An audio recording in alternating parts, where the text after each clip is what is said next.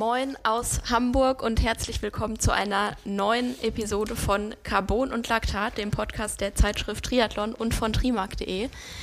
Neues Jahr, neues Glück. Ich habe das Datum vergessen. Heute ist Dienstag, der 2. Januar 2024. Gut, dass ich das schon mal unfallfrei hinbekommen habe. Ist immer ein bisschen schwierig. Mein Name ist Anna Bruder und neben mir heute bei uns und bei euch sitzt mein Kollege Lars Wichert. Hallo Lars. Hi Anna, moin, frohes neues Jahr. Ähm, ja.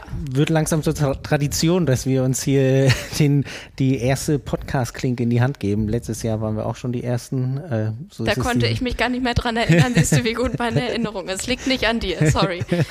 ähm, ja. Ja, genau. Wir haben heute das Vergnügen miteinander. Wie lange darf man frohes neues Jahr noch wünschen? Oh, zwei Wochen, oder? Zwei, okay, ja. Oder den ganzen Januar, je nachdem, wie man nicht sieht. Aber heute darf man es auf jeden Fall noch. Also frohes neues Jahr. Und wenn Jahr. man jemanden erst nach einem halben Jahr sieht oder so, dann geht es zur Not auch noch, um das äh, ja ein bisschen zu provozieren, wie selten man sich sieht. Ja, ähm, wir haben heute vor uns ein bisschen einzugrooven in das nächste Jahr oder in das jetzt aktuelle Jahr in 2024 einen kleinen Rückblick auf 2023 wollen wir auch noch machen. Aber ja, hauptsächlich wollen wir nach vorne schauen, worauf wir uns freuen und was uns so erwartet. Aber genau, bevor es soweit ist, haben wir auch heute wieder einen Presenter für euch. Diese Episode wird euch präsentiert von Pillar Performance. Das ist ein Unternehmen für Mikronährstoffe für den Sport und die Produkte bewegen sich irgendwo zwischen Pharmazie und Nahrungsergänzung für die Regeneration, die Belastbarkeit und das Immunsystem. Die Mission von Pillar ist es, Athleten in bester Verfassung an die Startlinie zu bringen, immer und immer wieder. Es geht heute um das Produkt Triple Magnesium, das nehme ich selbst auch seit weiß ich gar nicht, auf jeden Fall schon ein paar Monate oder sogar schon ein Jahr, ich weiß es nicht genau.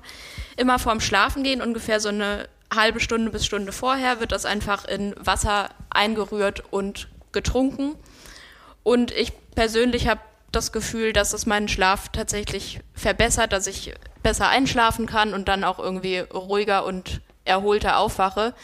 Ich habe keinerlei Devices, die das irgendwie richtig messen könnten, aber vom Gefühl ist es auf jeden Fall super.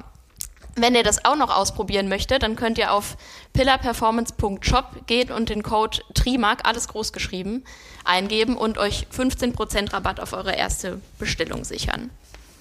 Die ganzen Infos zu Pillar Performance und den Code, das packen wir auch alles nochmal in die Show Notes. Ja, Lars, was war dein Highlight aus 2023? Mein Highlight. Äh, mein, mein eigenes, wenn ich es sportlich sehe, war es, glaube ich, ähm, Rot. Das mhm. hat echt viel Spaß gemacht, auch äh, gerade im Hinblick äh, dessen, dass ich da nach dem Ausfall 2022 dann wirklich mal in Rot dabei sein konnte und äh, dann in meinem ja noch recht jungen Triathlon-Athletenleben so eine Atmosphäre mitnehmen konnte. Und wenn ich es jetzt nicht sportlich betrachte, und das kann man dann sicherlich noch ein bisschen höher setzen als den Erfolg in Rot, ist äh, die Geburt meines dritten Sohnes. Also das äh, war, denke ich schon, äh, oder nicht, denke ich schon, sondern war definitiv eines, eines der Highlights, die ich letztes Jahr hatte. Liebe Grüße, wenn er zuhört. ja, äh, äh, hoffentlich äh, hört er die Folge, wenn er dann hören kann, nicht. ja. nein, war definitiv ein Highlight. Ja, das glaube ich. Äh, standest du in Rot so an der Startlinie, wie du dir das erhofft hast? Äh, du meinst so, ja, eigentlich schon so, ich glaube, im Gesamtumfang vorbereitet etc. stand ich da schon so, wie ich mir das erhofft hatte. Ähm, jetzt im Nachhinein könnte man schon sagen, dass ich da ja, paar längere Läufe oder mehr Laufumfang äh, dem ganzen Ergebnis wahrscheinlich nicht geschadet hätte und ich da vielleicht noch ein bisschen äh, gesammelter die letzten Kilometer äh, absolviert, absolvieren hätte können. Aber insgesamt kann ich mich da überhaupt nicht beklagen. Und ich finde so im Nachhinein dann immer zu sagen, ja, das und das und das, ähm, ist natürlich, äh, was man irgendwie häufig sagen kann, ja. dass man da, sich da irgendwie ähm, noch besser hätte vorbereiten können und hier und da. Aber ähm, ja, dadurch, dass ich auch kein Profi bin, sondern das ja auch alles nebenher mache, ist es, glaube ich, schon immer eine gute Balance, die man finden muss. Und am Ende glaube ich schon, dass ich da für mich eine ganz gute Balance im vergangenen Jahr gefunden habe. Auf jeden Fall bis zu Rot und auch bei den anderen Rennen, dass ich da schon sagen kann, dass ich da ähm, optimal vorbereitet an der Startlinie stand und auch, glaube ich, in allen drei Disziplinen das gezeigt habe, was ich an dem Tag zustande war, zu leisten. Ja, das ist ja das Wichtigste. Es ist am Ende ein Tag, der zählt. Und du hast es schon gesagt, ich finde ein wichtiger Punkt, so um ein Fazit zu ziehen, ist auch, wie das alles mit dem Gesamtleben übereingekommen ist. Also ich weiß nicht, ob man so glücklich drüber wäre, wenn man tiptop vorbereitet an der Startlinie steht und alles ist perfekt aber es ist niemand dabei, den es interessiert. Zu Hause sitzen so alle und weinen. Zu Hause sitze, sitzen ja. alle und weinen oder sind sauer, ja. weil du nie Zeit hattest und sie im Stich gelassen hast oder ja. so. Ja, Hat man halt auch nicht richtig was von. Ja, absolut. Und genau das ist halt so dieses Schwierige, da die Balance zu finden. Natürlich würde ich auch gerne teilweise vier oder fünf Stunden äh, Ausfahrten machen oder da äh, die Koppelläufe alle so absolvieren, wie sie draufstehen. Aber äh, wie eben bei unserem Chefredakteur Nils ist es bei mir auch so, dass äh, ich nicht ganz so dieses Abbild eines äh, Triathleten bin, der am Wochenende dann extrem viel Zeit hat und mhm. da alles raushauen kann, sondern für mich ist es auch eher immer so, wo ich denke, oh, eine umgekehrte Woche, so dass man am Wochenende eher weniger trainiert und in der Woche mehr, mhm. je nachdem, wie es funktioniert, ähm, wäre es schon angenehmer, aber halt innerhalb der Woche irgendwie ein Koppellauf und äh, oder Koppeleinheiten und lange Long Rides mit vier, fünf Stunden funktioniert dann auch irgendwie nicht. Ja. Ne? Das ist dann halt wieder so dieses ähm, ja, die andere Seite des Kompromisses, die man irgendwie finden muss und dann irgendwie das alles so ja, in den Trainingsplan ein, ein geplant oder reingedrückt ist dann halt so das Ergebnis, was dann am Ende rauskam. Und auch insgesamt bin ich da schon, glaube ich, so wie, wie rot gelaufen ist oder wie ich mich bis dahin vorbereiten konnte, echt gut gelaufen. Das ist schön. Und bei dir, dein Highlight? Äh, das ist einfach, ich werde nicht müde, darüber zu reden und habe es auch schon wahrscheinlich 38 Mal äh, an verschiedenen Stellen erzählt. Es war natürlich der Ironman Frankfurt. Ja, hätte ich mir nicht besser wünschen können. Also doch hätte ich schon, aber so in, im, im Rückblick war es ein optimaler Tag. Wenn wir jetzt dann schon so ein bisschen dabei sind, der Rückblick, sagst du, du hättest ein paar Sachen besser machen können. Ähm, ich weiß nicht, dieses Jahr hast du ja auch eine Langdistanz geplant. Gibt es da schon irgendwelche Sachen, wo du im Rückblick sagst, dass du die auf jeden Fall besser machen möchtest? Oder sind es eher so lauter Kleinigkeiten, die vielleicht gar nicht so mega im Fokus stehen und du dich vom Gesamtsetting genauso vorbereiten willst und das einfach durch etwas mehr Gewissheit, dadurch, dass du weißt jetzt, wie sich so diese 226 Kilometer anfühlen, auch für dich einfach so ein bisschen entspannter geht. Also erstmal möchte ich klarstellen, dass es in Frankfurt 229 Kilometer waren. Deshalb sehen wir dann mal, äh, wie sich das in Rot anfühlen wird. Aber ich weiß nicht, ob es große Sachen sind oder viele Kleinigkeiten, die ich anders machen will. Ich glaube, dass vieles mit der Erfahrung auch kommt, ganz automatisch. Ich habe jetzt nur die Erfahrung von einem einzigen Rennen, aber trotzdem glaube ich, bringt das viel, weil ich einfach weiß, was mich erwartet. Ob das so gut ist, weiß ich noch nicht, äh, wenn, man, wenn man das weiß. Aber ja, also irgendwie, ich komme mir ein bisschen so vor wie nach dem Abi, wo ich danach auch dachte, ja, okay, es war jetzt auch nicht so mega krass. Also es war auch einfach nur eine Klassenarbeit und das war auch nur ein Triathlon, ein sehr langer, aber dadurch hat man halt so lange Zeit, sich irgendwie einzugrooven und es kommt dann nicht auf kleinste Kleinigkeiten an, also zumindest nicht bei mir. Ja. Ja. Und das, also was ich besser machen will, ist vielleicht was in Sachen Pacing, vor allem beim Laufen. Verpflegung kann ich, glaube ich, auch noch mal ran, dass ich da gewissenhafter dran bleibe, das vielleicht mehr im Training üben muss, mir da äh, konsequent die 80 Gramm pro Stunde reinzuschrauben, auch wenn ich gerade keine Lust drauf habe, aber das einfach zu machen und das, dass das so ein Automatismus wird. Das wäre wahrscheinlich wichtig. Ja. Ja, Verpflegung ist vielleicht auch so ein Punkt, den ich, also nicht, dass ich das irgendwie jetzt in Rot nicht so richtig hinbekommen habe, aber irgendwie bis jetzt war es nur der Ironman Hamburg, wo ich wirklich komplett ohne Probleme durchgekommen bin. Bei allen anderen hatte ich da, äh, allen anderen Langdistanzen ähm, hatte ich da schon irgendwie immer Probleme. Ob es jetzt an einer Verpflegung lag oder aus irgendwelchen anderen Gründen, kann ich jetzt nicht so direkt sagen. Bei einem weiß ich auf jeden Fall, dass es an der Verpflegung lag. Das war auf Hawaii, dass da zu wenig ähm, Flüssigkeit reinkam. Aber jetzt äh, in Rot oder beim Norseman hatte ich eigentlich nicht so den Eindruck, dass ich da zu wenig getrunken hätte. Ähm, Also mal gucken. Ich hoffe eigentlich, dass nicht äh, jede Langdistanz von mir so sein muss, dass dann so ein richtiger Breakdown kommt und ich dann mental so am Ende bin, dass ich dann da ähm, aufgrund dessen dass ich da mit der Verpflegung so äh, oder mit meinem Magen so zu kämpfen habe, dass ich mich da immer so durchkämpfen muss. Das ist aber vielleicht so der Punkt, den du angesprochen hast.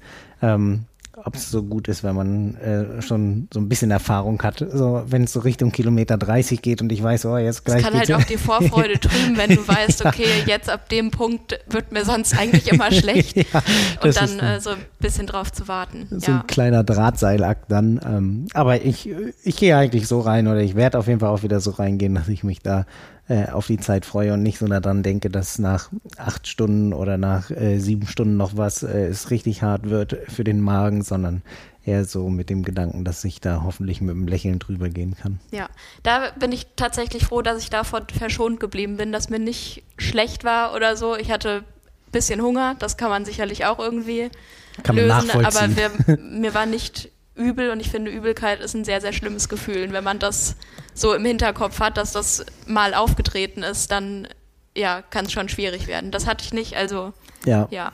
Toi, Vielleicht toi, toi. einfach ein bisschen mehr rein. Ja. Das äh, würde sicher nicht schaden. Was war denn dein Lowlight? Wenn es eins gibt. Ja, ich, ich glaube schon im Nachhinein, ich weiß nicht, ob es so ein richtiges Lowlight war, aber es war jetzt schon echt eine ewig lange Zeit, dass ich nicht laufen gehen konnte. Und ja, auf, dadurch, dass die, dass die Saison jetzt noch nicht so richtig angefangen hat und alles war es nicht so schlimm und bei mir hat es auch erst äh, eingesetzt oder ich habe es erst provoziert, als die Saison eigentlich schon so vorbei war. Ähm, aber ich denke schon, dass so dieses äh, Schienbeinkantensyndrom oder am Ende war es ja so eine Art Ermüdungsfraktur im Schienbein ähm, schon so ein Lowlight war, wobei das schon so ein bisschen auf die Unvernunft dann von mir zurückzuführen ist. Ähm ich kann mich noch sehr gut daran erinnern, als du hier ins Büro kamst und humpelst.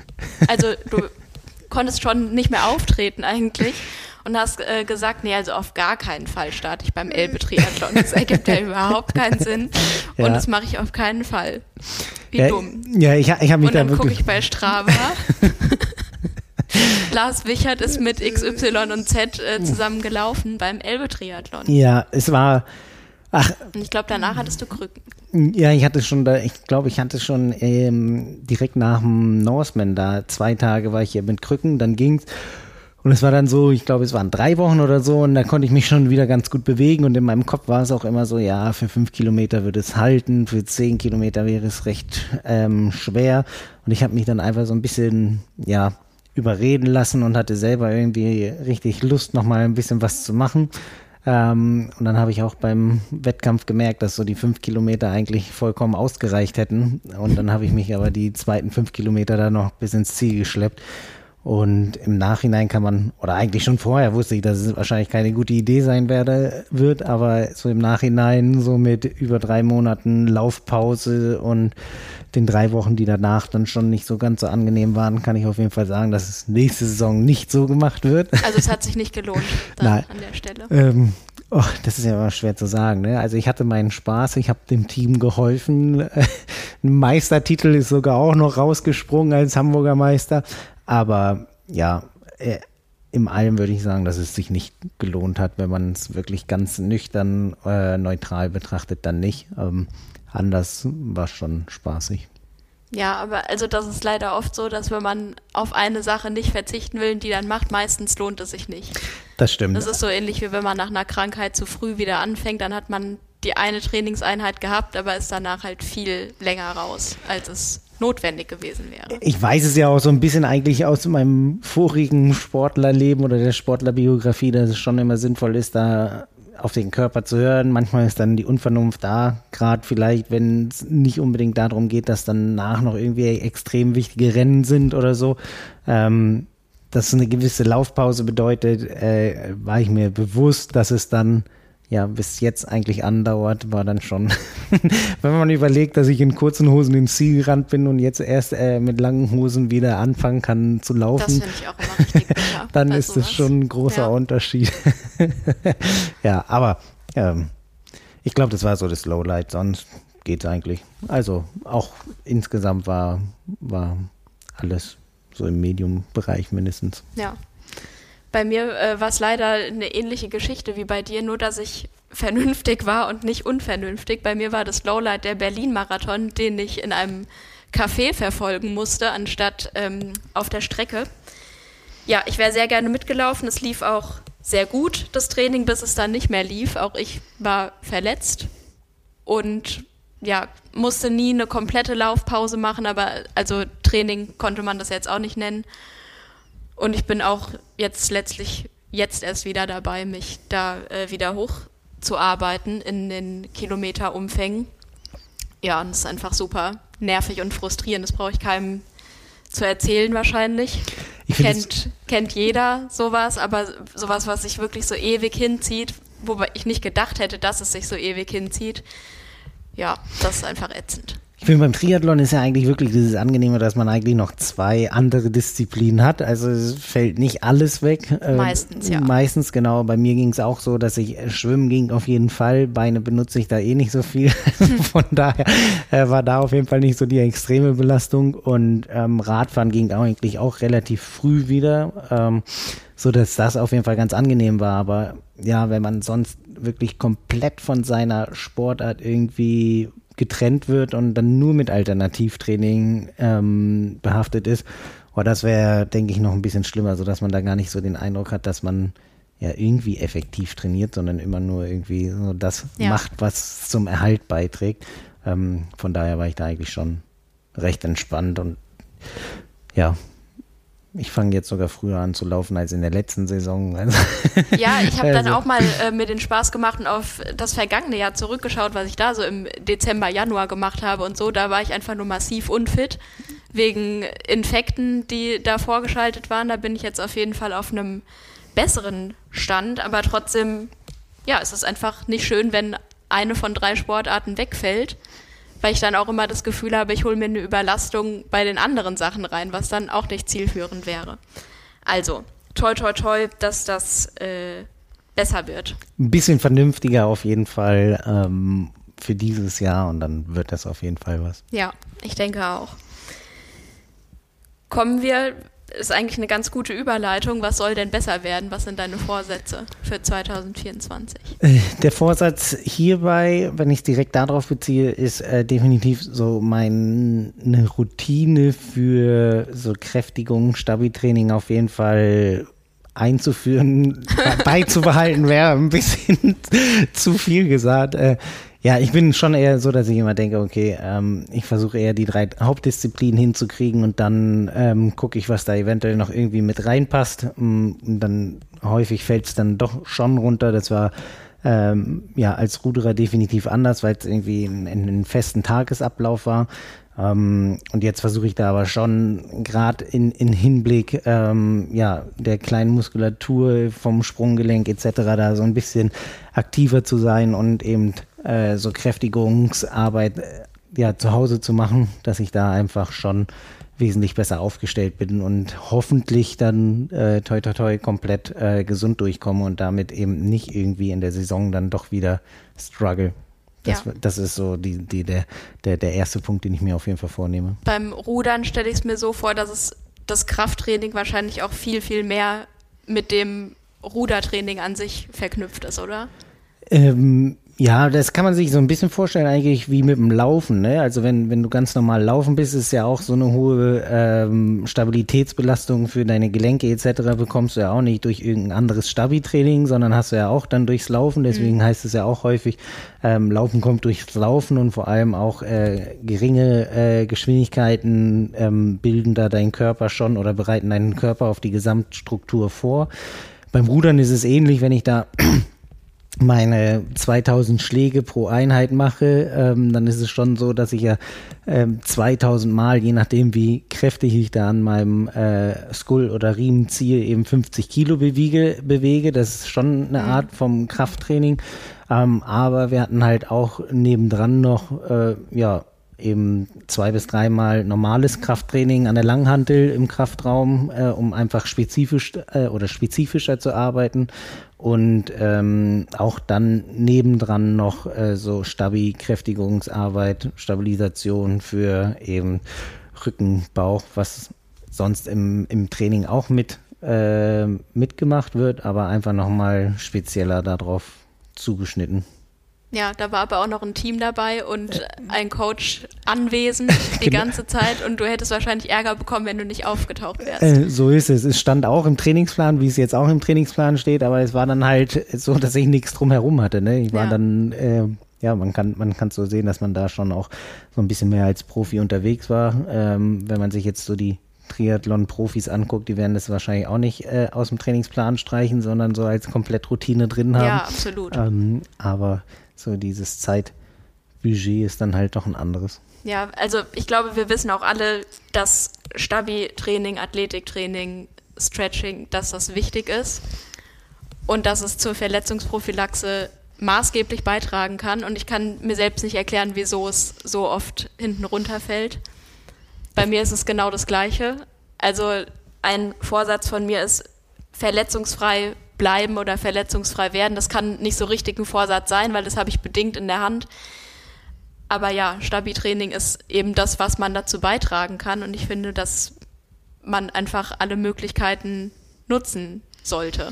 Ja, vor allen Dingen spielt es ja auch, also Klar, je nachdem, wie speziell es ist, wenn ich jetzt nur Fußgelenksarbeit mache, wird es wahrscheinlich nicht äh, keinen großen Einfluss aufs Schwimmen haben. Beim Radfahren ist es bedingt, je nachdem, was ich für Schuhe habe oder da schon für eine Instabilität auf der Pedale habe. Aber insgesamt, wenn ich jetzt so ein Stabilisationstraining mache, was ja dem zum Beispiel den ganzen Oberkörper angeht oder alles, dann äh, wird es eben nicht nur auf eine Einheit, äh, nicht nur auf eine ähm, Sportart einzielen, sondern eben auch eventuell für mehr Kraftübertragung aufgrund ähm, einer besseren Sitzposition beim Fahrradfahren hinausgeht ja. und äh, dass die Füße beim Schwimmen nicht so absenken, weil ich das einfach im Rumpf besser halten kann oder besser ansteuern kann. Ja. Also von daher ähm, beim, beim Triathlon ist schon eine ziemliche Win-Win-Situation. Ja.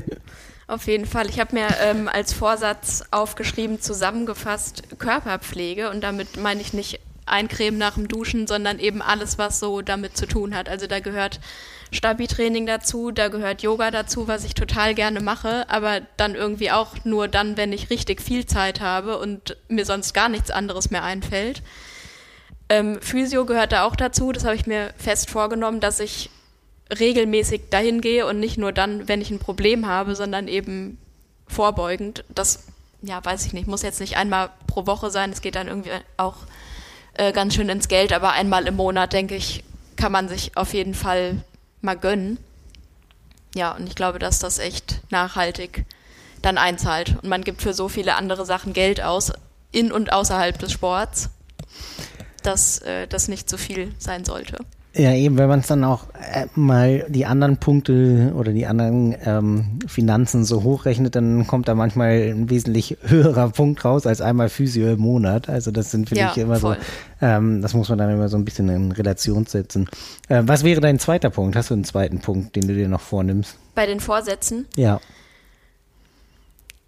Also ich glaube, wenn ich das einhalte und wenn ich das umsetze, dann bin ich schon ganz schön gut dabei. mehr mehr soll es dann eigentlich gar nicht sein. Und so Sachen, also klassische Vorsätze sind ja mehr Sport machen, weniger Alkohol trinken. Mit, das wäre irgendwie aufhören. mit Rauchen aufhören, das wäre alles irgendwie, irgendwie Quatsch, mir das vorzunehmen. Ja. Ja, ähnlich bei mir. Weil also. ich nicht rauche, um das mal, um das klarzustellen, ja. genau.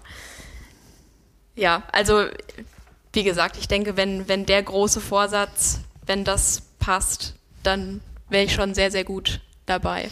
Ja. Hängt auch vieles mit zusammen. Ich glaube auch, ähm, oder ich habe auch keine weiteren Punkte. Mit dem Rauchen muss ich auch nicht aufhören. Ähm, funktioniert auch so ganz gut. Ja.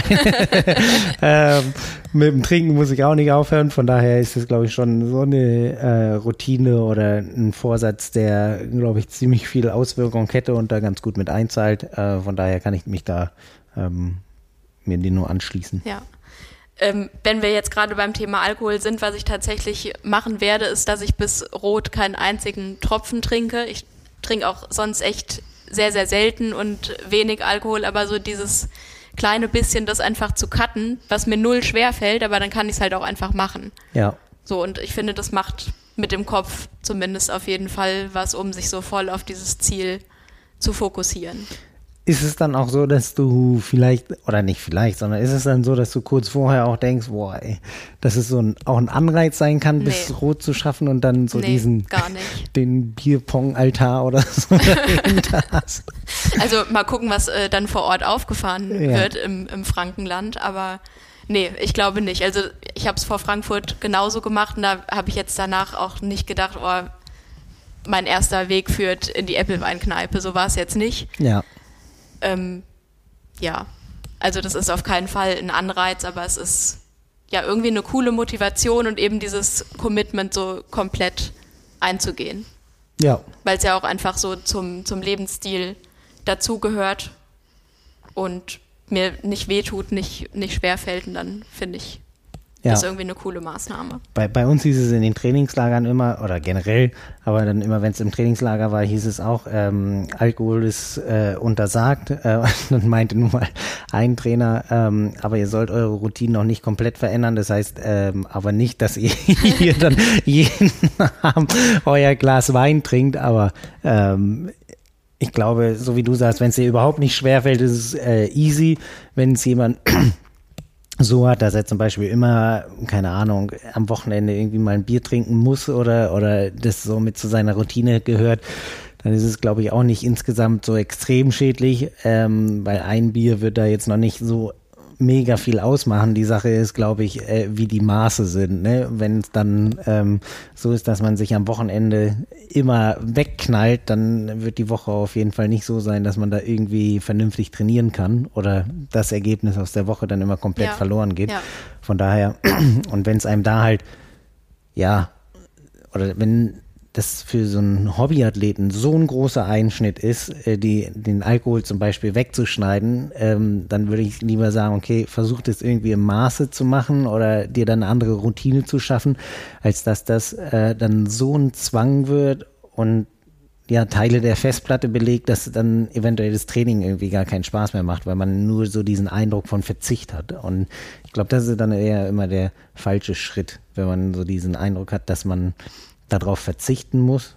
Ist, aus meiner Sicht ist es besser, wenn man eher das irgendwie so betrachtet, dass man die Chance hat, das so zu machen.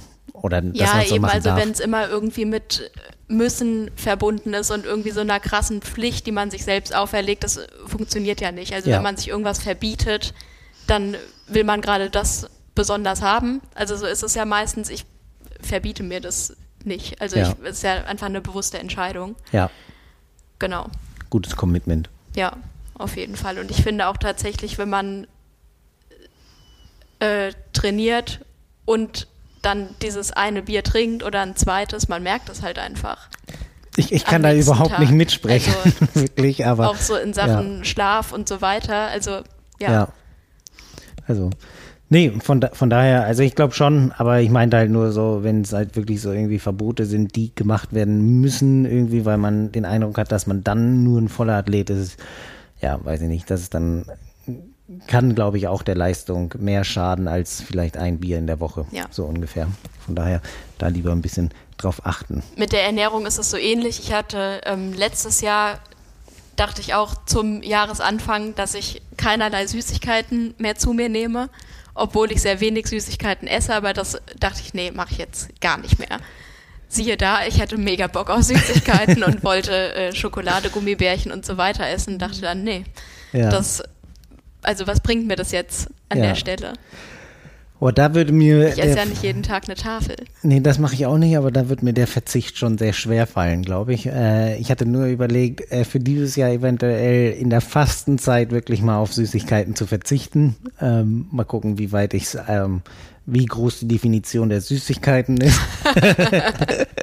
ähm, Ge- Selbstgemachtes zählt nicht. Selbstgemachte zählen nicht und Gels sowieso auch nicht. Dann siehst du mich die ganze Zeit so Gels lutschen. Nein, Ja. ähm, nee, aber das ist äh, so eine Sache, wo ich, das ist eher so mein Laster, glaube ich, wo ich dann gucken kann, dass ich da noch ein bisschen besser drauf aufpasse. Ich wünsche dir viel Erfolg dabei. Ich werde nicht mitmachen. Was sind die drei Dinge, auf die du dich 2024 freust? Ich freue mich auf Es können entweder bestimmte Tage sein oder, weiß ich nicht, auch Ähm. irgendwas anderes, was sich verändert vielleicht. Ich freue mich auf die Entwicklung äh, meiner Kinder auf jeden Fall. Oder man sieht da ja jetzt schon nochmal drei Schritte. Das ist auf jeden Fall so ein Punkt. Der erste Jahr, da ist ja extrem viel Veränderung. Und das ist auf jeden Fall eine Sache, auf die ich mich sehr freue. Im Moment so noch so ein komplett hilfloses Wesen, was man irgendwie so mhm. durch die Gegend trägt, so dann äh, in, in einem Jahr eigentlich so äh, ja, einer Person, die schon ja nicht selbstständig. Führerschein. Führer, Führerschein, ja. äh, Alkohol trinken und Süßigkeiten. Ja. Rauchen wollen wir gar nicht angewöhnen. ähm, nee, aber dass da dann halt schon so ist, dass da eine richtig starke Entwicklung ist. Ähm, das macht extrem viel Spaß zuzuschauen und das ist so der erste Punkt, auf den ich mich freue. Ähm, sportlich freue ich mich auf jeden Fall auf die Ziele oder auf die Wettkämpfe, die ich habe. Ähm, da bin ich mal gespannt. Äh, wenn, wenn es denn alles so funktioniert, wie ich mir das vorstelle, dann wird es, glaube ich, echt eine ziemlich coole Saison. Und ähm, dann freue ich mich insgesamt äh, auch. Ganz kurz, möchtest du darüber schon sprechen oder noch? ich kann darüber sprechen. Also äh, überlegt es schon, oder was heißt überlegt? Ich werde beim Ironman Hamburg mit dabei sein. Ähm, Heimspiel. Heimspiel, genau. Ähm, da bin ich sehr gespannt und da freue ich mich eigentlich auch wieder ziemlich drauf, ähm, mit den Kindern das irgendwie zu machen. Das war beim letzten Mal schon ziemlich cool. Mhm. Die standen da so beim Nivea-Haus, da läuft man ja dreimal mhm. lang ähm, bei, bei der Laufstrecke. Das ist schon so ein richtiges Highlight. Da bin ich mal gespannt, äh, wie stark die da mit dabei sind beim Anfeuern. Ähm, und dann wird es auch wieder der Norseman sein. Ähm, da habe ich mich qualifizieren können über den fünften Platz und ich hatte so ein bisschen hin und her überlegt, ob ich den Norseman dann nochmal mache oder nicht, weil es doch dann schon etwas größerer Aufwand ist, da mit dem ja, Hinfahren und ja. all dem. Aber einfach so, dieser gesamte Wettkampf hat so extrem viel Spaß gemacht, auch landschaftlich, wo ich gedacht habe. Hat man äh, dir zwischendurch gar nicht angesehen. nee. ja, das war, viel, vielleicht war da das äh, tiefste Low, das ich hatte, auf jeden Fall körperlich. Ähm, aber ja, deshalb habe ich gesagt, dass ich auf jeden Fall den Norseman wieder mitmache. Darauf habe ich richtig Bock. Und wenn dann alles gut läuft, dann ähm, habe ich dieses Double Up the Glory, dass ich dann noch Frankfurt mitmache. Also ich nehme deinen Startplatz aus Frankfurt mhm. sozusagen ein ähm, und bin mal gespannt. Also es ist dann hinten raus, wird es dann schon so ein bisschen. Äh, und wirst ungefähr halb so lange brauchen wie ich. Ja, mal gucken. Es wird halt echt eine sportliche Sache. Ich, ich mache es nicht ganz so wie Frank, dass ich ein Back-to-Back-Rennen habe, so vom Wochenende zum Wochenende, mhm. sondern ich habe äh, quasi zwei Wochen dazwischen. Aber das finde ich auch schon, ja, wenn ich weiß, wie ich mich nach ein, zwei Langdistanzen gefühlt habe, könnte das schon eine Ja, also so drei in ja doch kurzer Zeit zwischen Hamburg und Norseman ist, glaube ich, relativ ja, das geht. okay viel Zeit, aber trotzdem, also. Genau, dadurch, dass Hamburg halt echt extrem früh dieses Jahr ist, ist ja äh, am 1. Juni-Wochenende. Ja. Norseman ist immer am 1. August-Wochenende, also das finde ich passt wirklich ziemlich gut, so ja. gut acht Wochen, ähm, aber dann zwei Wochen bis Frankfurt ist dann schon ziemlich knackig ähm, und da ist halt auch echt so die Frage und da ist so vielleicht so der größte Ansporn, diese ähm, gewollte Routine und den Vorsatz der Kräftigung beizubehalten, dass ich da komplett gesund aus den beiden Rennen rausgehe, sodass Frankfurt da wirklich stattfinden kann. Äh, und dann Du trainierst sonst einfach gar nichts und machst dann nur stabil in den zwei ja, Wochen. Ja, das wäre zum Beispiel eine Möglichkeit. Ich glaube, viel trainieren werde ich eh nicht dazwischen. Ja. Dann wird Frankfurt so ein bisschen aus dem Ärmel des Norseman geschüttelt.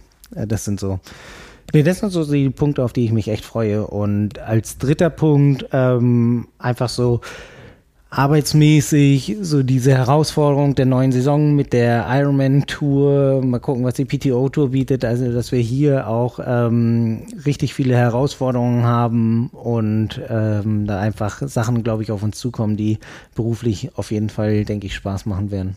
Ja. so. Da habe ich alle drei Punkte äh, oder alle drei Bereiche, die man so im Leben hat, eigentlich ziemlich gut abgedeckt. Ja. Wie sieht's Wird bei auf jeden aus? Fall nicht langweilig. Ähm, ich habe mich chronologisch an drei Wochenenden mal aufgehangen. Das erste, das steht quasi kurz bevor, das wird mein erster Indoor-Triathlon in Erfurt. Da habe ich auch gar keine Ahnung, was mich erwartet und glaube, dass ich ziemlich kläglich da scheitern werde, vor allem beim Schwimmen, weil das alles so ganz kurze Sachen sind und ja, man entsprechend schnell dafür sein muss. Bin ich nicht, aber egal. Also da habe ich einfach Bock drauf, da schon ganz früh im Jahr Triathlon-Wettkampfluft wirklich zu schnuppern und nicht nur mit Läufen oder so, was halt sowieso gerade nicht möglich ist, aber da ja, kurze Laufdistanzen, ich glaube zweieinhalb Kilometer oder so. Das wird auf jeden Fall gehen. Und da, ja, bin ich sehr gespannt, wie sich das anfühlt am Ende. Und wie sehr ich mich quälen kann, kann ich eigentlich nicht so gut, aber. Das wollte ich gerade fragen. Das wollte ich dich gerade fragen, ob du schon so bereit bist, ähm, da so richtig in diesen Laktattunnel zu gehen, dass du dich da richtig abschießt. Dafür bin ich nie bereit. Ja. Und also ich glaube, das ist echt Typsache, wie sehr man sich abschießen kann, wie sehr man sich quälen kann. Das ja, liegt mir irgendwie nicht so. Aber dann kann das Oder ja ich glaube, dass das, was ich als Quälen bezeichne, dass das noch lange nicht die Grenze ja, ist. Ja. Also mal sehen. Vielleicht muss ich mich am Ende übergeben. Wenn ja, könnte ich wahrscheinlich stolz drauf sein. Wir, wir, ich, ich, bin gespannt. Lars nickt. Äh, genau, das zweite ist natürlich die Challenge Rot.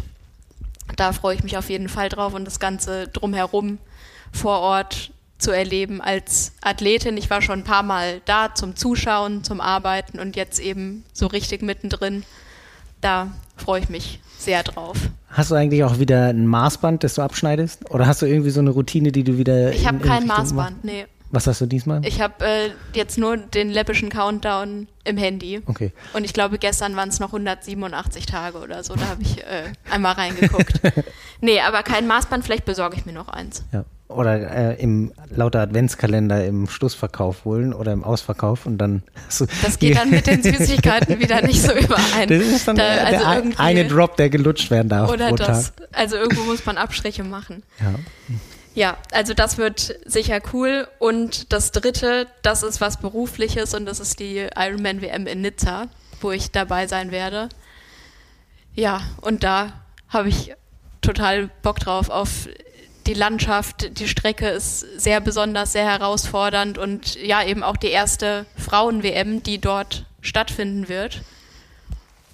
Und ja, es wird eine neue Weltmeisterin geben oder auch nicht das werden wir dann sehen, wer da die Nase vorn hat. Also es wird auf jeden Fall spannend. Das hat man ja dieses Jahr bei den Männern schon gesehen, da, dass da gewisse Herausforderungen auf die Athletinnen zukommen werden. Da bin ich auch extrem gespannt, ob es bei den Frauen eventuell ein anderes Athletinnenprofil ähm, noch besser dann eventuell in den vorderen Bereich schafft als bei den Männern. Also weiß ich nicht, wenn man sich ähm, wirklich so richtig starke Radfahrerinnen und Läuferinnen anguckt, äh, die da eventuell auf anderen ähm, oder leichten Athletinnen, die auf anderen Strecken dann vielleicht ein bisschen mehr Schwierigkeiten haben, ob die da noch mehr ihr Potenzial ausspielen können oder ob es ähnlich ist wie bei den ähm, Männern, dass ähm, ja, Athletinnen mit Heimvorteil da nochmal mehr die Chance haben. Das finde ich auch extrem spannend. Ja, und auch wie sie sich eben darauf vorbereiten. Also da kommt man, glaube ich, nicht drum rum, da sich das mal vor Ort anzugucken, die Abfahrten und so weiter. Ja, sehen wir dann. Aber ja. ich glaube, dass ich da oder könnte mir vorstellen, dass sich da auch noch andere Athletinnen drauf freuen werden, die sich da vielleicht mehr drauf freuen als auf Hawaii zum Beispiel. Ja, das kann gut weil sein. Weil ihnen eben die Strecke besser liegt, weil der Reiseaufwand geringer ist und so weiter und so fort. Ja, äh, auf jeden Fall bei den europäischen Athleten würde ich das so unterschreiben. Ja. ja. Ja, das war unsere Vorausschau auf 2024, so aus persönlicher Sicht eher. Wir wollen aber auch noch einmal zurückschauen und Bilanz ziehen im wahrsten Sinne und uns ein bisschen mit der Kohle beschäftigen, die so im Umlauf war ja, im komm, Profigeschäft. Da kommen wir eigentlich so ein bisschen zu dem Punkt, den du gesagt hast, äh, mit der Physiotherapie, ob man sich sowas leisten möchte oder nicht, ja. gerade im Profibereich. Ähm, wobei hier auch nochmal so ein bisschen unterschieden werden muss zwischen den Profis auf der Mittel- und Langdistanz und den ähm, ja, vermeintlichen Profis, sind ja auch Profis äh, auf der olympischen Distanz. Dadurch, wenn man eventuell in der Kaderstruktur mit ähm, unterwegs ist, sind häufig auch ähm, ja, Physiotherapeuten oder das ähm, ärztliche Personal vom Verband aus mit dabei. Das hat man als Mittel- oder Langdistanzathlet auf jeden Fall nicht, aber das sind auf jeden Fall Kosten, die auf einen zukommen. An der Stelle kann man äh, nochmal unsere YouTube-Reihe, die neue YouTube-Reihe ans Herz legen über den deutschen Olympiakader, den Julia und Frank bis nach Paris begleiten in ja, verschiedenen Videoformaten. Genau, der erste Auftakt war äh, um vor Weihnachten der, das Trainingslager auf Fuerteventura. Ja, genau. Ähm, da gab es schon ziemlich interessante Einblicke und ähm, da wird auf jeden Fall noch sehr viel Interessantes kommen auf dem Weg zu den Olympischen Spielen in Paris. Ähm, und für so ein, für die Athletinnen und Athleten ist es auch nicht mehr allzu weit weg. Da, nee, ähm, überhaupt nicht.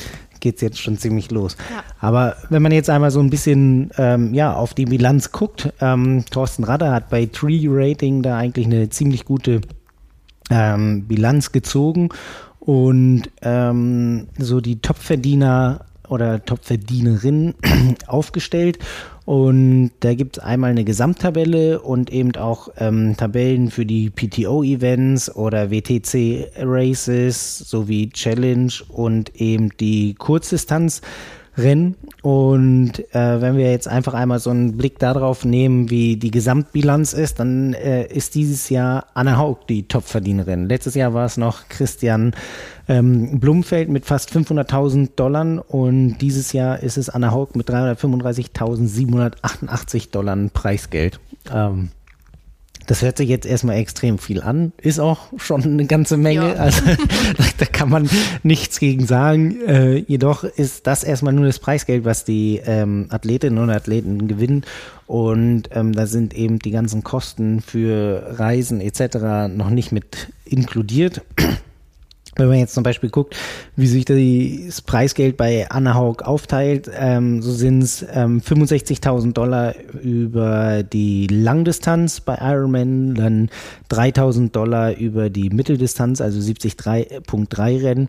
PTO sind 250.000 Dollar und ähm, Challenge sind 17.788. Also sie hat ähm, da insgesamt, ja, oder ist insgesamt sehr breit aufgestellt. Äh, mit ihren PTO-Rennen ähm, hat sie da auch einfach gezeigt, dass man, oder dass da im vergangenen Jahr auf jeden Fall noch so mit am meisten Geld ähm, ja, herauszuholen war. Äh, ich finde auch die Verhältnisse wirklich eindrucksvoll. Die Verhältnisse sind eindrucksvoll. Also wenn man das einmal so sieht ähm, oder äh, runterbricht, so kann man sagen, im in den PTO-Rennen oder in den PTO Open werden im Durchschnitt 942.000 Dollar verteilt. Ja. Also auf alle Athletinnen und Athleten, die vorhanden sind, werden 942.000 Dollar verteilt. Ähm, das ist dann bei Ironman-Rennen sieht es ein bisschen anders aus. Da sind es 39.000 Dollar, ähm, wobei es im Gegensatz zum letzten Jahr von 37 auf 39 gestiegen ist. Wo auch noch richtig viel Geld drinsteckt, sind einfach die Kurzdistanzrennen der Super League. Mhm. Also Super League-Rennen sind äh, im Schnitt mit 170.000 äh, Dollar Preisgeld. Das ist nicht nur, das ist nicht für den ersten gesehen, sondern das gesamte Preisgeld, ja. was da im Schnitt drin ist. Und ähm, auch das finde ich interessant, weil Super League so ein Format ist, was mal mehr gehypt wurde, als es jetzt der Fall ist, um es mal so auszudrücken. Kann man, kann man so sagen. Also gerade jetzt im Hinblick finde ich so die äh, im Winter so das, was in den letzten beiden Jahren noch so ein bisschen mehr gehypt wurde mit den Arena Games, hört man aktuell gar nichts. Ja. Und ähm, so wie es den Anschein macht, ähm, könnte es sein, dass dieses Jahr auch gar keine Arena Games mehr stattfinden. Ähm, so könnte es sein, dass eben über die ähm, normale Super League eventuell wieder ein bisschen mehr Preisgeld drin ist. Aber bei Anna Haug sieht man einfach, dass eben äh, ihr Gesamtbudget über mehrere ähm, ja, äh, Marken verteilt ist, äh, im Gegensatz zu Ashley Gentle, die eben ja ihren Großteil der Einnahmen von 323.000 Dollar, die sie eben ähm, oder mit denen sie auf Platz drei ist, ist sie immer noch ähm, oder hat halt einen sehr hohen Anteil an den PTO-Geldern. Also es sind 323 oder knapp 24.000 Dollar Preisgeld, die sie gewonnen hat und davon sind 290.000 ähm, alleine vom PTO, äh, von den PTO Open und damit ist sie da immer noch wie im vergangenen Jahr einfach die bestverdienste Sportlerin, wenn man sich rein die PTO-Ergebnisse anguckt. Also das ist ja, also die hat ja von diesem Format unfassbar profitiert und es hat sich so als ihre Distanz rausgestellt. Richtig. Also sie hat zum Beispiel 90 Prozent ihrer Einnahmen kommen einfach aus den PTO-Rennen. Ja. Also 10 Prozent halt wirklich nur von woanders. Bei Anna Haug ist die Verteilung auch immer noch ziemlich groß, aber das liegt einfach äh, daran, dass eben die PTO so ein hohes Preisgeld hat. Da sind ähm, 74 Prozent, äh, die sie eben aus den PTO-Rennen holt. Ja. Bei Jan Frodeno dieses Jahr 94 Prozent. Also mit seinem vierten Platz auf Ibiza und dem Sieg in Milwaukee hat er ähm, insgesamt 185.000 Dollar Preisgeld über die PTO gewonnen und dann kommt eben noch Andorra und Hamburg hinzu, ja. wo er 196.500 Dollar dann insgesamt gewinnt. Also das ist schon. Genau, mit dem Sieg in Andorra und Platz 4 in Hamburg. Genau, das sind so die Punkte, die sich so aufteilen. Wenn man jetzt da mal nochmal so ein bisschen weiter guckt, ähm, fällt einfach auf, dass Lucy Charles Barclay, die zum Beispiel äh, die Ironman-Weltmeisterschaft gewonnen hat, ähm, da ganz anders aufgestellt ist. Die hat halt aufgrund ihres Sieges äh, bei der Ironman-Weltmeisterschaft 125.000 Dollar dort gewonnen, ähm, dann über die PTO-Rennen 119.000 Dollar und dann hat sie nochmal ein 73-Rennen gemacht, da hat sie 2.750 Dollar ähm, Preisgeld gewonnen. Das heißt, äh, ihre PTO-Rennen und die Ironman-Rennen sind eigentlich fast 50-50 gelagert ähm, und landet damit als Weltmeisterin ähm, auf dem fünften Platz. Wenn wir uns da jetzt einmal noch so ein bisschen mehr hinein ähm, fuchsen in die gesamte Tabelle, fällt einfach auf, dass ähm, die Kurzdistanzathleten so ein bisschen hinten dran stehen. Also je nachdem, wie, wie sie halt auch äh, bei anderen Rennen noch unterwegs sind. Aber da ist zum Beispiel Hayden Wild, der bestverdienste ähm, Kurzdistanzathlet. Der Neuseeländer hat zum Beispiel ähm, über die WTCS-Rennen 69.100 Dollar, äh Quatsch, 99.500 Dollar eingenommen und aber auch dann noch ein Großteil eben über Kurzdistanzrennen äh, bei der Super League mit 76.000 Dollar. Also da mhm. sieht man einfach, dass halt wirklich ähm, die Super League da wirklich noch richtig viel ähm, Möglichkeiten für die Athleten bietet. Das sieht man auch bei der Luxemburgerin ähm, äh, Janne Lehr, die insgesamt 100 1000 Dollar eingenommen hat, aber dadurch halt einfach 75.000 Dollar bei der Super League, wo sie, glaube ich, Zweite geworden ist insgesamt. Erste oder Zweite. Ich will da jetzt. Da erwischst du mich gerade auch. Ja, ich, ich glaube, sie ist Erste oder Zweite geworden. Eins von beiden auf jeden Fall. Ähm, und da sieht man einfach, dass man da als Kurzdistanzathlet auf jeden Fall bestmöglich ein bisschen breiter aufgestellt ist äh, und da eventuell die Chance hat, äh, eben bei der Super League mit dabei zu sein.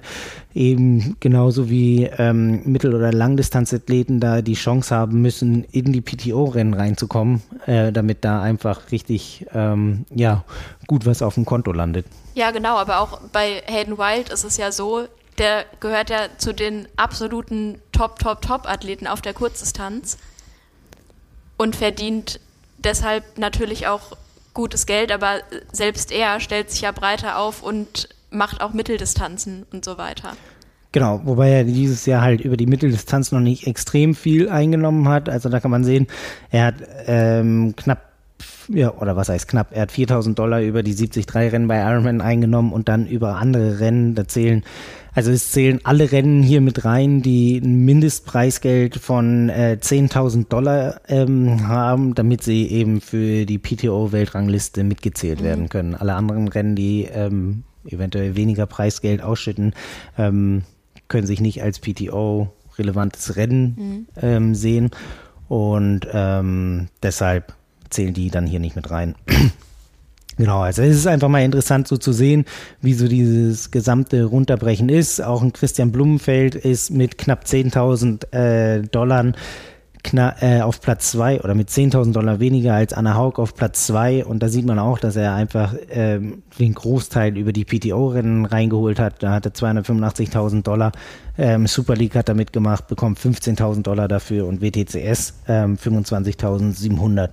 Ähm, das einfach mal so als ja, das Gesamtding, wie, wie Athleten da eventuell äh, Geld verdienen können. Beziehungsweise ist es so, dass ähm, 29 Athleten weltweit mehr als 100.000 Dollar Preisgeld mhm. bekommen haben. Und insgesamt wurde das Preisgeld an knapp 800, ja, oder an 818 Athleten. Also 818 Profiathleten haben Preisgeld bekommen bei Rennen, die mindestens 10.000 Dollar Preisgeld im Schnitt äh, oder 10.000 Dollar Preisgeld ausschütten. Ja. Also es haben weltweit schon noch mehr Athleten Preisgeld bekommen, aber das sind dann Preisgelder, die nicht mit in die ja. PTO-Weltrangliste reinzählen. Wir haben da im Vorgespräch schon kurz drüber gesprochen. Diese Zahl, finde ich, klingt total viel. Das stimmt, 818 hört sich extrem viel erstmal an, aber wenn du dir zum Beispiel überlegst, ähm, Frank hatte in seinem einem, ähm, nee, ich glaube im Podcast hatte er das erzählt oder im, im Artikel hat er das geschrieben, dass zum Beispiel in Deutschland knapp 300 ähm, Athleten eine Profilizenz der ja. DTU haben. In seinem Jahresrückblick hat Genau, in seinem Jahresrückblick. Und wenn man sich dann überlegt, rein theoretisch haben dann auch 300 Profi-Triathleten die Chance, aus Deutschland Preisgeld zu bekommen. Jetzt weiß ich nicht, wie es in anderen Ländern aussieht. Da ist es natürlich auch so, dass die andere Regularien haben, die Profilizenzen zu bekommen. Und man muss natürlich auch nochmal sagen, jetzt sind es 29 Athleten, die insgesamt über 100.000 Dollar Preisgeld bekommen haben, was sich erstmal extrem viel anhört. Ähm, wenn man das Ganze dann jetzt aber ja nüchtern weiter runter betrachtet, sind wahrscheinlich viele, die irgendwie ähm, da auch mit 1000 oder 2000 Euro Preisgeld drinstehen, weil sie vielleicht 1,73 Rennen ja. mitgemacht haben und dort dann gerade noch so den Cut geschafft haben, ähm, dort das Preisgeld zu bekommen, aber dann bei weiteren Rennen nicht. Von daher würde die Streuung sehr stark wahrscheinlich nach unten gehen. Ja. Ähm, und dann finde ich es 818, hört sich erstmal viel an, aber wenn man dann wahrscheinlich mal unterm Strich guckt, wer damit wirklich seinen Lebensunterhalt verdienen kann, äh, bleiben immer noch sehr wenige übrig. Ja, also ich glaube, man kann auch zusammenfassen, dass es durchaus viele Möglichkeiten gibt für Profi-Triathleten, Geld zu verdienen, aber dass es nicht unbedingt einfach ist. So ist es. Und ähm, da ist zum Beispiel Ruth Essel ist da ähm, eine Athletin, die britische Triathletin, die ja erst vor knapp drei Jahren zum, in den Profizirkus ja. gewechselt ist. Die hat ähm, auch so, ja, die macht immer so eine Art Breakdown am Ende. Ich glaube, letztes Jahr hat sie das das erste Mal gemacht, dieses Jahr hat sie es auch nochmal gemacht und sie macht das Ganze so ein bisschen im, ja, äh, als, als ähm, Weiterführung von Cody Beals, der kanadische Triathlet, hatte auch mal äh, so ein ähm, ja eine Offenlegung seiner ähm, Daten, was auch immer so mit das meistgeklickteste Video seiner ja. gesamten Videoreihe war. Und so ist es bei Ruth Essel auch, dass eben äh, dieser, ähm, ja, einmal so zu zeigen, die, diese Gesamtbilanz, wie halt so ein Triathlon-Jahr für sie sich überhaupt finanziert hat, ähm, das meistgeklickteste Video ist. Und jetzt hat sie es halt fürs vergangene Jahr gemacht und ähm, wer vielleicht Ruth Ethel so ein bisschen verfolgt hat, ähm, wird gesehen haben, dass sie dieses Jahr doch eher so ein bisschen am struggeln war. Also sie war ziemlich häufig verletzt oder hatte da ziemliche Achillessehnenprobleme, was halt auch dazu geführt hat, dass sie in der Weltrangliste von, glaube ich, Platz 19 auf Platz 84 abgerutscht ist. Das bedeutet zum Beispiel, dieser Abrutsch in der Weltrangliste ähm, bedeutet, dass sie am Ende auch überhaupt keine Auszahlung der ähm, Preisgelder der PTO bekommt. Mhm. Ähm, und das sind dann alles Sachen, die da komplett mit reinspielen, die so dieses Profi Dasein insgesamt erschweren und sie wollte oder zeigt halt auch einfach mit dieser Offenlegung der Daten, ähm, mein, dass, dass so ein Profileben nicht nur ähm, Reisen, schöne Länder, paar Wettkämpfe und super Training in der Sonne ist, sondern ähm, dass da teilweise noch viel mehr hintersteht, als äh, ja für, für den Fan überhaupt so richtig zu sehen. Also sie hat jetzt dieses Jahr fünf Rennen gemacht, wovon sie halt äh, drei Rennen ins Ziel gebracht hat. Ähm, Ironman Cozumel hatte sie einen Did Not Finish und auch bei der Langdistanz-Weltmeisterschaft ähm, von World Triathlon auf Ibiza hatte sie auch einen Did Not Finish und konnte halt ähm, eigentlich so das meiste Preisgeld über ihren zwölften Platz beim Ironman Hawaii reinholen. Wenn du jetzt aber betrachtest, Ironman Hawaii, sie wurde zwölfte, was insgesamt ja sich ziemlich gut anhört waren das 6000 Dollar, die sie ja, mit dem und Sieg Also die Rennen, die du jetzt aufgezählt hast, Cozumel, Hawaii, ist alles mit wahnsinnig hohen Reisekosten verbunden und mit sehr, sehr viel Aufwand. Ja, wo dann am Ende des Tages nicht so richtig viel bei rumkommt. Eben, also man, man Und mit diesen 6000 Euro für Hawaii Dollar. Ist, äh, Dollar ist wahrscheinlich dann auch eher ein Verlustgeschäft, als bei Null rauszukommen. Richtig, man kann, ja, ich denke schon, dass sie wahrscheinlich mehr als äh, zwei Wochen vorher da war. Äh, dann Flüge, sie hat sich die Unterkunft wahrscheinlich geteilt, aber dann war eventuell noch ein Physio mit dabei, etc. Das kommt alles hinzu. Ähm, jeder weiß so die große Diskussion von vor zwei Jahren, muss man ja jetzt eigentlich schon sagen, als da die ganz große WM war, wie teuer es war. Ja. Letztes Jahr war es natürlich so ein Ticken günstiger, aber auch nicht extrem viel. Also da ist es so, dass ein zwölfter Platz wirklich vielleicht dafür reicht, so Flug und Unterkunft zu decken, aber alles andere ähm, bleibt dann irgendwie auf ja. der Strecke. Ähm, und Genau, da kann, kann man einfach mal sehen, dass sie halt als Profi-Triathletin, ähm, sagt sie ganz klar, in ihrem ersten Jahr hatte sie einen kleinen Gewinn, das war 21, 22 lief relativ gut für sie, da hatte sie einen größeren Gewinn und dieses Jahr ähm, legt sie halt nicht komplett die ähm, Zahlen offen oder sie legt schon gewisse Zahlen offen, aber sagt jetzt halt nicht, wie viel Plus oder Minus sie gemacht hat.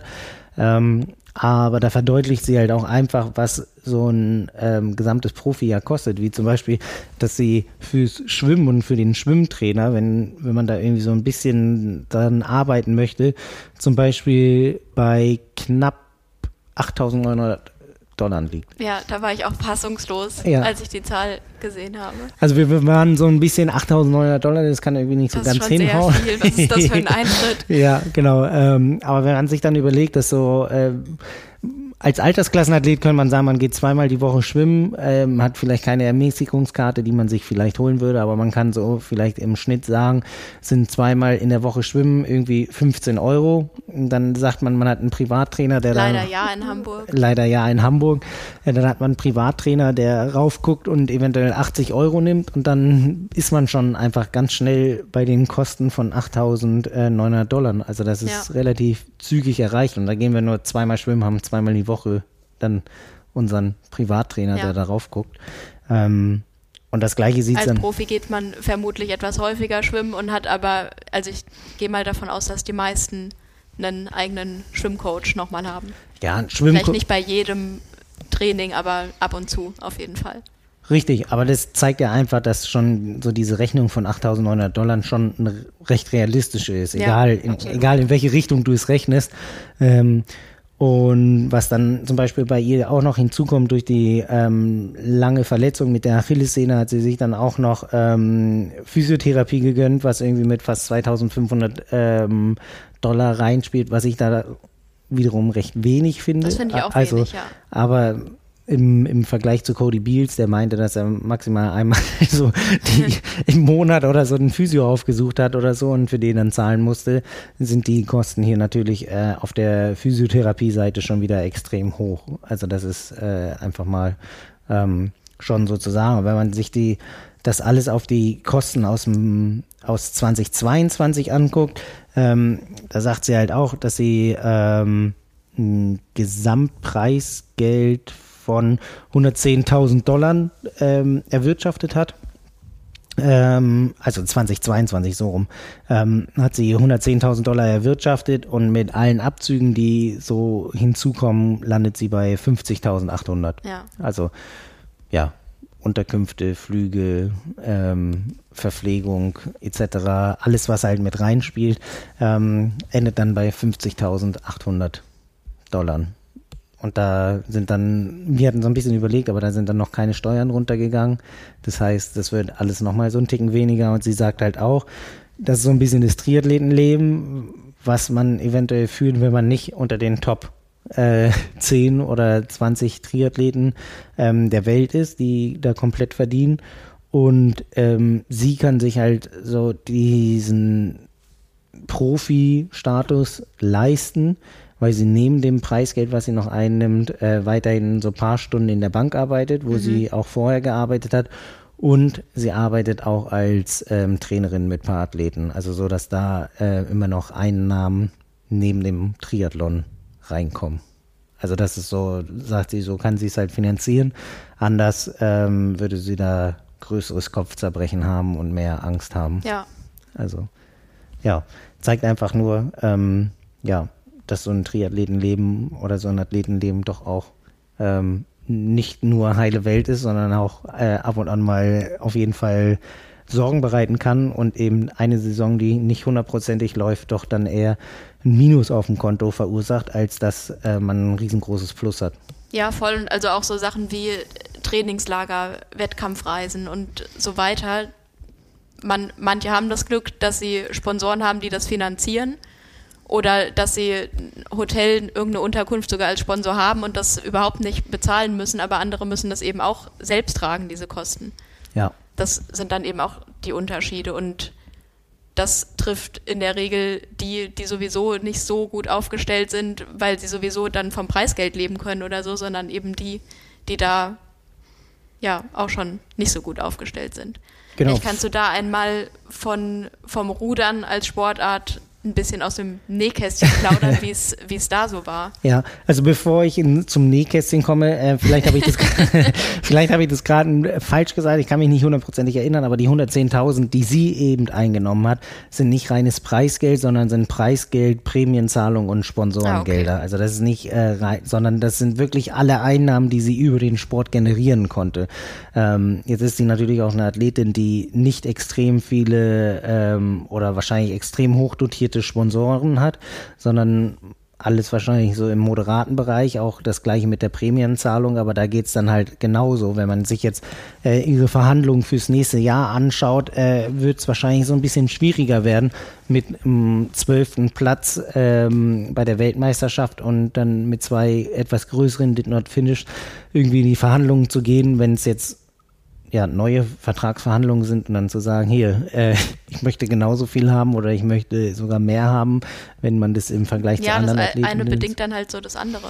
Genau, also da ist halt schon auch immer so ein bisschen ähm, ja Druck und sie sagt halt auch, ähm, diese Offenlegung ist insgesamt natürlich äh, für, für die Sponsoren schon was, äh, so dass die einzelnen Sponsoren sehen können, wo sie eventuell wie viel verdient hat, ob man sie eventuell noch drücken kann, was sie, was ihr in den Vertragsverhandlungen alles so, ähm, ja, die Punkte ein bisschen schwieriger macht. Ähm, aber einfach auch schon mal interessant zu sehen, äh, wie es bei den äh, Profi-Triathleten aussieht, die nicht in den Top 29 ja. sind und ja. da 100.000 Dollar verdienen, nur übers Preisgeld. Ähm, genau, Nähkästchen geöffnet. Wir genau. kommen zum Rudern. ähm, ja, hier muss man natürlich so ein bisschen unterscheiden. Ich war als Ruderer war ich immer in einer Sport, äh, in, in einer Bootsklasse unterwegs, die absolut äh, medienunrelevant war. Das heißt, äh, Sponsorengelder oder so hatten wir gar keine, weil wir keinen Bootsponsor hatten. Ähm, ist, beim Rudern ist es auch immer so ein bisschen schwieriger, Sponsoren zu finden, weil es natürlich so ist, dass Sponsoren gerne einen Ansprechpartner haben oder irgendwie Persönlichkeiten herausentwickeln wollen, wie man ähm, auch im Triathlon sieht, dass man da halt einen, ja, man, man sponsort jemanden, weil man von demjenigen überzeugt ist oder äh, weil man deren Charakter mag oder weil irgendwie die Reichweite besonders gut ist, etc. Das sind mhm. ja Punkte, die damit reinspielen. Beim Rudern ist es so, dass ähm, ich natürlich gucken kann, dass ich einen ähm, Einzelsponsor finde aber dann wird es immer schwierig, den Sponsor ähm, international zu vertreten. Äh, dadurch, dass man ja in einer Bootsklasse sitzt, wenn ich im Vierer unterwegs bin, ähm, dann sitze ich da und äh, habe noch drei andere und dann ist es eher immer so ein bisschen schwieriger, äh, wieder wie dann da das Verhältnis ist und auch ähm, die Präsentation des Sponsors ist dann immer so ein bisschen schwieriger, weil zum Beispiel ich kann dann keine Mütze aufsetzen, die nur mal angenommen, Allianz auf der Cappy stehen hat und dann wollen die anderen drei auch eine Cappy tragen und da steht aber irgendwas anderes drauf und dann wird aber der Schiedsrichter direkt sagen, dass es keine einheitliche Kleidung ist und dann würde ich da Okay, halt also ihr wart dann in dem Sinne als Team unterwegs. Genau, also man und ist als, individuelle Verträge ist sehr gibt sehr es selten. quasi nicht. Also in unserer Bootsklasse eigentlich, oder gab es das so gut wie gar nicht. Es gibt teilweise, die individuelle Sponsorenverträge haben, das ja, ähm, aber das sind dann hauptsächlich äh, Leute, die im äh, Deutschlandachter sitzen oder teilweise auch im Doppelvierer, beziehungsweise Leute, die einer fahren. Ähm, Im Einer ist es dann halt gar kein Problem, weil man ja. eben wieder diesen Einzelfall hat, ähm, dass man da einen komplett sponsoren kann. Ähm, der andere Fall halt mit dem Deutschlandachter ist so, dass die sich komplett als Marke vermarkten. Äh, da ist die Marke Deutschlandachter, die vermarktet wird. Dort gibt es auch einen Sponsor und da wird dann ähm, die Sponsorengelder, die halt über den Topf eingenommen werden, werden auf alle Sportler verteilt, die eben im Achter saßen oder bei irgendwelchen Rennen mitgefahren sind und die kriegen dann auch noch Geld. Ja. Also so kann man es sagen. Aber Wenn man halt eher in anderen Bootsklassen sitzt, so wie ich es gemacht habe, dann äh, gibt es da gar keine Sponsorengelder und da ist es halt so, wie es auch bei ähm, vielen ähm, Kurzdistanzathleten sein wird oder ist, ähm, dass sie eben in der Bundeswehr Sportfördergruppe sind. Mhm. Ähm, damit ist ja die Bundeswehr oder die Bundeswehr ist der größte Sportförderer Deutschlands, was wahrscheinlich kaum jemand weiß. Das sind wirklich so die, oder ist so der Arbeitgeber, der am meisten Geld in die Sportförderung reinsteckt. Ähm, dann gibt's halt von auf der Bundesebene gibt's dann noch den ähm, Zoll und ähm, die Bundespolizei. Mhm. Das wären so die drei ähm, bundesfinanzierten Stellen und dann gibt's je nachdem, in welchem Bundesland man unterwegs ist, gibt's da noch die Bundespolizei, äh, die Landespolizei, mhm. die auch Sportförderstellen hat. Und ähm, je nachdem ist es halt so, wenn ich ähm, als Sportsoldat in der Bundeswehr bin, dann durchlaufe ich da ganz normal die ähm, ja, einzelnen ähm, Ränge ähm, der, der Bundeswehr. Also ich fange an halt äh, ohne irgendein Abzeichen, Gefreiter etc., muss dann halt meine Lehrgänge machen und kann halt bis in den Unteroffiziersrang mit Portepee kommen. Also das ist dann halt so ähm, äh, Feldwebel etc. die Linie ähm, und das wäre so der, der höchste Rang oder die höchste Ranglinie, in die man als ähm, Sportsoldat kommen kann und bekommt ganz normal sein Sold ausgezahlt. Mhm. Also ich werde genauso bezahlt wie ein Soldat, der die gleiche ähm, Qualifikationsstufe hat wie ich. Ähm, und das ist dann so der Punkt, wie äh, ja ein Großteil der Sportler in Deutschland ihr Geld verdienen, indem sie eben in der Bundeswehr Sportfördergruppe sind und darüber ähm, über den ganz normale über die ganz normale Sollzahlung ihr Gehalt kriegen. Und das ist dann so die die Grenze. Und da ist es natürlich. Was muss passieren, dass man da drin bleibt? Richtig, das ist so der andere Punkt, das ist dann die, ja, in dem Sinne die gleiche Angst, die Ruth Ethel hat. Ähm, es ist so, dass die Sportfördergruppenstellen nicht einfach so an die verteilt werden, die am lautesten schreien, ja. sondern äh, es ist natürlich so, dass sie auch leistungsabhängig sind. Also ähm, man unterschreibt quasi einen Bundeswehr-Arbeitsvertrag, äh, ähm, aber der wird jährlich äh, auf den Prüfstand gestellt. Mhm. Das heißt, in jedem Jahr setzt sich der eigene Dachverband mit der Bundeswehr und dem DOSB zusammen. Das heißt Planfeststellungsgespräch. Da wird dann geguckt, okay, ähm, hat, Tolles Wort. Ja, hat Lars Wiechert äh, die Leistung gezeigt, die wir erwartet haben und planen wir im nächsten Jahr weiterhin mit ihm mhm. oder nicht. Ähm, Was ist, wenn Lars Wiechert verletzt war, weil er unvernünftig den Elbe-Triathlon absolviert hat. ja, das liegt dann ziemlich im Ermessen der ähm, Trainer. Jetzt zum Beispiel in Richtung nächsten Jahr könnte es so sein, dass es heißt, okay, Lars Wiechert ist hier schon ähm, im fortgeschrittenen Alter, die Qualifikation schafft er nicht mehr. Äh, es sieht echt schlecht aus. Wir streichen seine Stelle und geben mhm. die Stelle eher einem jungen Athleten, der die Chance Richtung ähm, 2032 zum Beispiel hat oder 2028. Ähm, und damit würde ich dann aus der Bundeswehrförderung ausscheiden zum Ende des Jahres und bin dann, ja, wenn man es so sieht, arbeitslos oder ohne Einkommen. Also das ist dann wirklich, ja. also ich bin immer nur für ein Jahr äh, bei der Bundeswehr angestellt oder ich unterschreibe einen Vertrag für ähm, Soldat auf Zeit für fünf Jahre, aber der wird jedes Jahr aufs Neue kontroll äh, mhm. auf den Prüfstand gestellt, ob meine Leistung passt, ob die Perspektive die ist, mit der ähm, der Verband äh, plant. Und am Ende ist es so, dass der Dachverband und der DOSB die beiden sind, die ja die Hauptargumente ähm, haben, ähm, dadurch, dass die Bundeswehr selbst nicht ganz so den tiefen sportspezifischen Einblick hat wie eben der Dachverband oder der DOSB. Okay, aber jetzt mal wirklich angenommen, man ist verletzt oder krank. Genau, also wenn, wenn Und es ist eine Verletzung, die man nicht selbst provoziert hat, weil man weiß ich nicht, Bungee-Jumping gemacht hat oder irgendwie sowas. Genau, ähm, dann, dann ist es wirklich so, dass es ähm, ziemlich vom Dachverband oder DSB abhängt, äh, was sie sagen. Also wenn ich mich jetzt innerhalb des Jahres verletze, wird nichts passieren.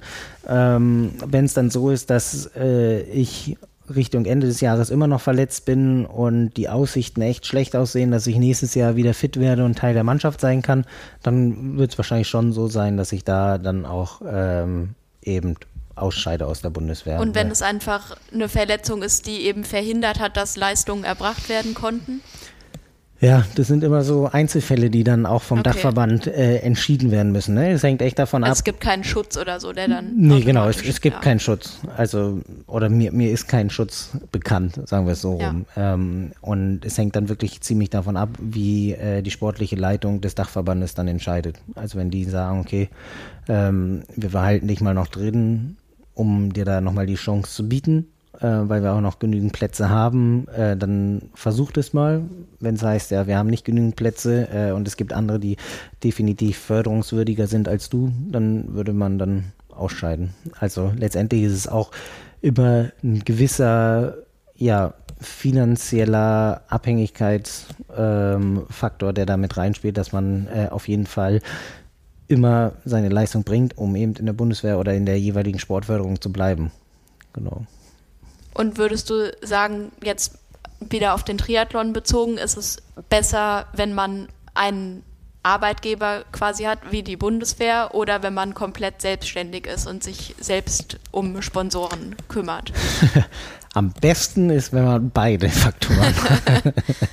ähm, genau, also wenn, wenn man es so als olympischer Athlet sieht, dann ist es ja so, dass ich mit der Bundeswehr eigentlich ein ziemlich ähm, gesichertes Einkommen habe, was im Prinzip erstmal nicht komplett leistungs-, also natürlich ist es leistungsabhängig, aber ich bekomme immer ähm, mein Grundgehalt und es ist egal, ob ich jetzt Neunter oder Erster werde. Ich habe am Ende des Jahres einfach das raus, womit ich eigentlich ja. planen kann. Ähm, was ja bei Sponsoren zum Beispiel nicht der Fall wäre. Da habe ich natürlich auch ein Grundgehalt, was eventuell je nachdem, welche Leistungsklasse ich habe, etwas geringer angesetzt ist und da eventuell äh, mehr über Prämien gespielt wird, um Anreiz zu haben oder so. Da ist es dann natürlich so ein etwas vagerer ähm, finanzieller oder eine etwas vagere finanzielle Situation, wenn ich dann nicht meine Ergebnisse bringe. Ähm, insgesamt muss ich sagen, dass wenn, dass ich so die, die Leistungsabhängigkeit vom, bei der Bundeswehr gar nicht verkehrt fand. Also man ist natürlich schon, also als Profi ist man eh gewollt, immer seine Leistung zu bringen. Und wenn man da davon auf, ist auszugehen. Genau, davon ist auszugehen. Und wenn man da ein gewisses Level hat, ist es ähm, auch schwer, komplett daraus gesetzt zu werden. Mhm. Also das ist, ist einfach so. Dafür muss man dann schon ähm, einen gewissen äh, Leistungsabfall haben. Ähm, mehr Geld zu machen, ist auf jeden Fall äh, in, in der Situation, äh, wenn ich eben einen guten Leistungsstand habe und auch gewisse Sponsoren ranbekomme, zu sagen, dass man auf die Schiene setzt. Aber als äh, olympischer Athlet kannst du auch Sponsoren haben und in der Bundeswehr sein. Ja. Das funktioniert auch. Genau. Also würde ich als also wie bei der Geldanlage auch möglichst viele verschiedene. möglichst Töpfe. überall. Ja. genau. Ganz viele Töpfe und überall abgreifen wäre wär das ja. Beste. Ähm, ja, aber sonst, äh, ich meine, für, für jüngere Athleten, die ähm, noch gar nicht die Chance haben, irgendwelche Sponsoren zu kriegen oder die auch äh, Schwierigkeiten haben, da überhaupt eine Plattform zu haben, um den Sponsoren außerhalb ähm, noch mehr zu bieten. Ich meine, jetzt neuerdings mit Social Media ist es ja was ganz anderes, aber früher, als ich noch aktiv war. Ich wollte gerade sagen, das ist ein ganz, ganz neues Ding, ja, Social Media. Nee, aber. Ähm, gerade im Kommen, ich weiß auch nicht, es sich durchsetzt. nee, aber da ist es natürlich so, ähm, und wenn man sich da so die Sponsoren anguckt, geht es ja auch jetzt nicht allein darum, dass äh, irgendwie Ergebnisse abgeliefert werden, sondern da sind ja auch andere Faktoren, die mit reinspielen, die ja. den Athleten einfach interessant machen. Aber auch Aber das muss man halt auch wollen und können und da Zeit und Muße irgendwie für haben. Und das geht sicherlich einfacher, wenn die Leistungen passen und wenn irgendwie die finanzielle Absicherung da ist. Ja. Weil wenn das nicht da ist und ich muss mir dann noch überlegen, dass ich jeden zweiten Tag einen Insta-Post raushaue, kann zu Druck führen, ja, ne? Also das ist dann mir nicht einfach vor. Genau, das ist ein ganz anderer Druck. Von daher äh, würde ich sagen, ist so die die Sportförderung, wenn man die Chance hat, äh, weil man eben in dem, im, in dem Leistungsbereich ist, dass man eben zur Bundeswehr oder Bundespolizei, Landespolizei etc. gehen kann, äh, würde ich äh, jungen Athleten schon empfehlen, diesen Schritt zu gehen, weil es einfach eine, wenn sie keinen anderen finanziellen Hintergrund haben. Ja. Würde ich empfehlen, das zu machen, weil es einfach schon äh, eine gewisse äh, Absicherung bedeutet. Keine Frage. Also würde ich empfehlen und könnte auch dann im Schritt, im weiteren Karriereverlauf definitiv förderlich sein, da ähm, dann in Richtung Sponsorengelder zu kommen, weil einfach vorher schon die finanzielle Absicherung besser da war. Mhm. Mhm. Vielen Dank für die Einblicke.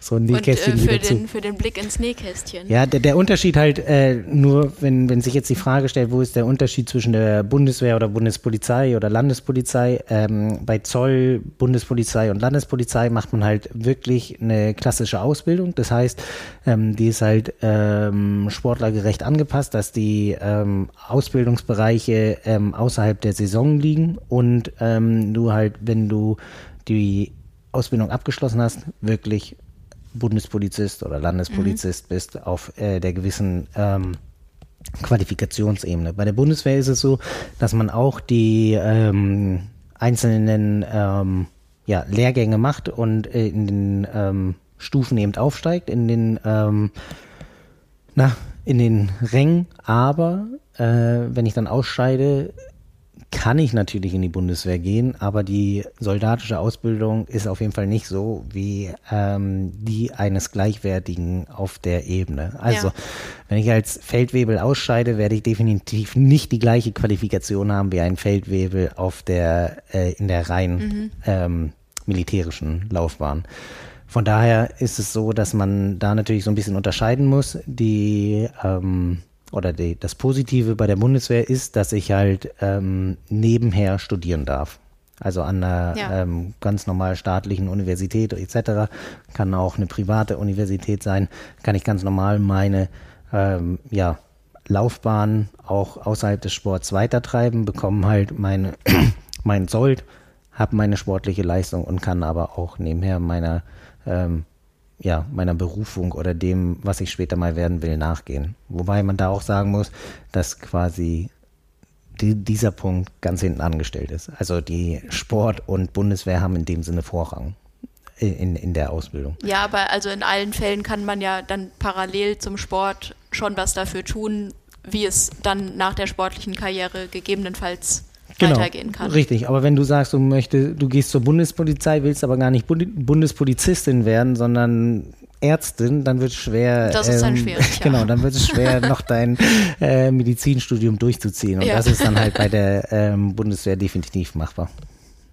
Das nochmal so für die. Ja, die richtig äh, spannend und da könnten wir wahrscheinlich auch noch anderthalb Stunden drüber reden. Richtig. Aber als Fazit kann man sagen, ähm, Triathletenleben oder Profileben ist, glaube ich, kein richtiges Zuckerschlecken, sondern eben wirklich Arbeit. Auf Fall, ähm, ja hat immer was auch mit äh, gewissen Sorgen zu tun im Hintergrund, ähm, gerade dann, wenn die äh, Verträge nicht langfristig sind. Deswegen wird es wahrscheinlich bei vielen auch schon so sein, dass sie da langfristiger denken und Unternehmen, die das mitmachen, ähm, glaube ich, sind wohlwollender akzeptiert, als wenn man nur Einjahresverträge bekommt, weil es einfach viel mehr Druck ausübt. Ähm, und wenn man eben so einen Einblick bekommt, wie Ruth Esselin gibt, ist es einfach schon mal interessant ja, zu sehen. Auf jeden Fall.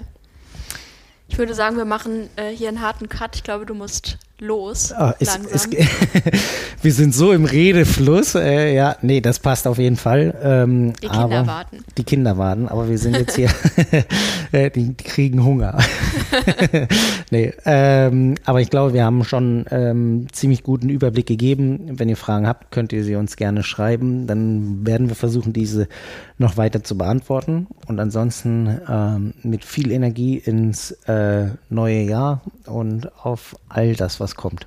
Ja, euch auch vielen Dank fürs Zuhören. Guten Start ins neue Jahr. Vielleicht habt ihr sogar noch frei und könnt die Zeit für mehr Training nutzen. Es sei euch gegönnt. So ist es. Bis zum nächsten Sinne, Mal. Bis zum nächsten Mal. Ciao. Ciao.